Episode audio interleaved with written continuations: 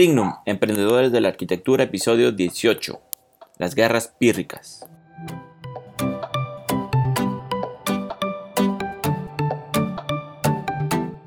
Hola a todos, soy el arquitecto Enrico Ochoa de Trignum, el blog de Trignum Arquitectura.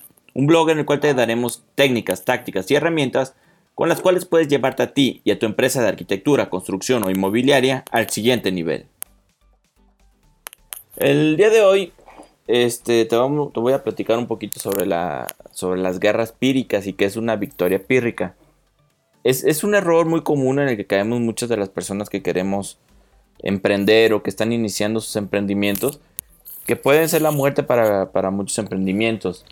Y para poderte explicar esto de las guerras pírricas, primero te tengo que platicar un poquito de la historia de dónde viene esta frase de las guerras pírricas. Entonces, para eso vamos a recorrer un poquito de historia. En la época cuando los griegos estaba terminando el imperio de, Grecia y se estaba transformando y estaba empezando a ganar mucho territorio, el imperio romano, época en la que hubo muchos piques entre los griegos y los romanos.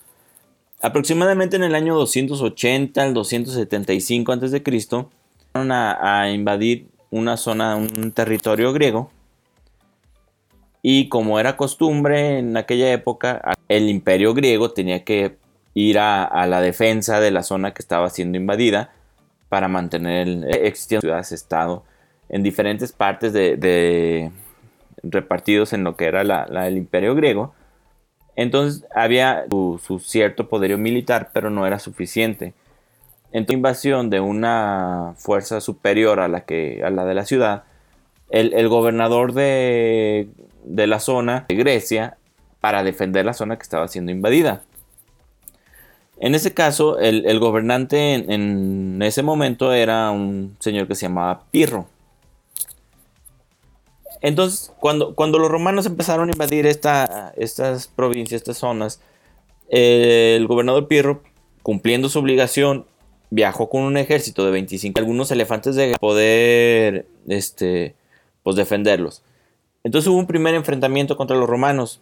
Obviamente el, el ejército de Pirro era mucho más grande, pero a la hora de ganar esa batalla, el costo fue de 13.000 bajas, era más de la mitad del ejército que él llevaba el, ejército de Pirro tuvo que enfrentarse otra vez contra los romanos y en esta segunda soldados.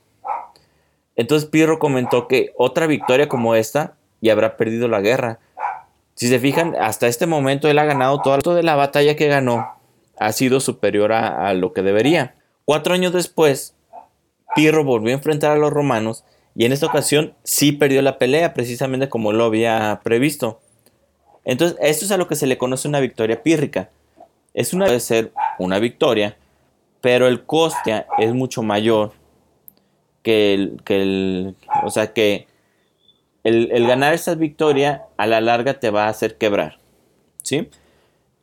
Viéndolo esto desde el punto de vista del emprendimiento y de las empresas, en muchas ocasiones, por querer ganar algún contrato, por querer, este, bajamos mucho de que el hacer el trabajo, nos, o sea, la, utilidad de hacer el trabajo, pero con todos los imprevistos, cosas que puede estado, puede ser que lleves pérdidas. Entonces, tú ganaste el, concurso, tú ganaste la licitación, tú ganaste el proyecto, la obra, lo que sea. Pero a la larga, si tú sigues haciendo eso, en algún momento vas a quebrar porque no vas a tener suficiente dinero para andar manteniendo y para andar sustentando ese tipo de trabajos. También muchas, cuántas veces en, la arquitectura no se ve de que este, pues necesito dinero, necesito llevar dinero a casa. Y acabamos regalando proyectos de que normalmente un proyecto arquitectónico de 30, 40 mil pesos lo acaban dejando en 5, 6 mil pesos, nada más para, para que no se te vaya el cliente. Y claro, obviamente los clientes van a buscar siempre la manera de ganar ventaja. Entonces, bueno, pues tú te ganas tus 5 o 6 mil pesos, pero el tiempo que le estás dedicando es mucho mayor a lo de la ganancia que estás teniendo. Entonces, en realidad es que tú estás gastando tu tiempo que podrías estar consiguiendo un cliente que te pague un proyecto como es, regalándole el proyecto a un cliente al precio este pues regalado, o sea, de prácticamente nada.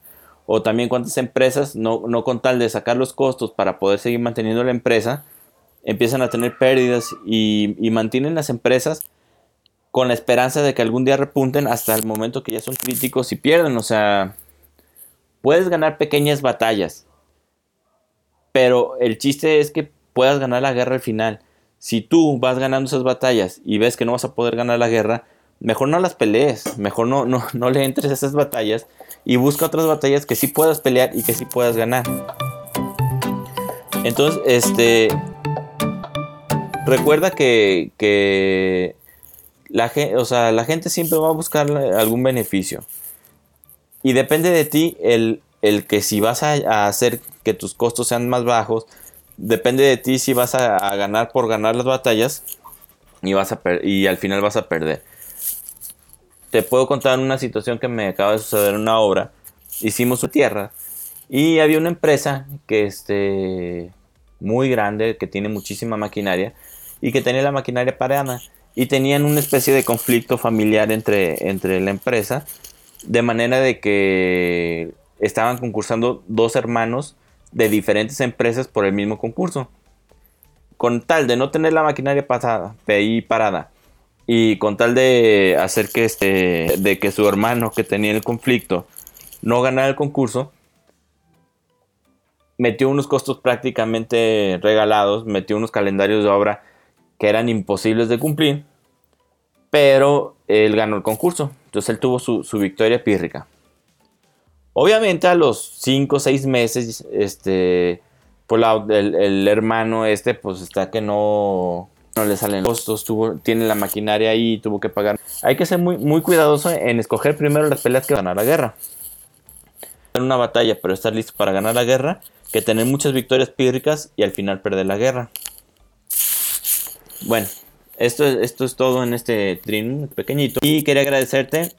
Eh, me despido sin antes pedirte por favor que si te gustó el episodio de hoy, ayúdanos a llegar a más gente, déjanos comentarios, ponos valoraciones 5 estrellas, comparte en las redes sociales. Nos puedes seguir en Motrignum y en el de, este podcast te vamos a dejar la, información para que puedas seguirnos. Muchas gracias a ti porque gracias a ti si, hicimos que se te quede algún, algún aprendizaje en esta pequeña charla. Nos vemos hasta la próxima. Saludos.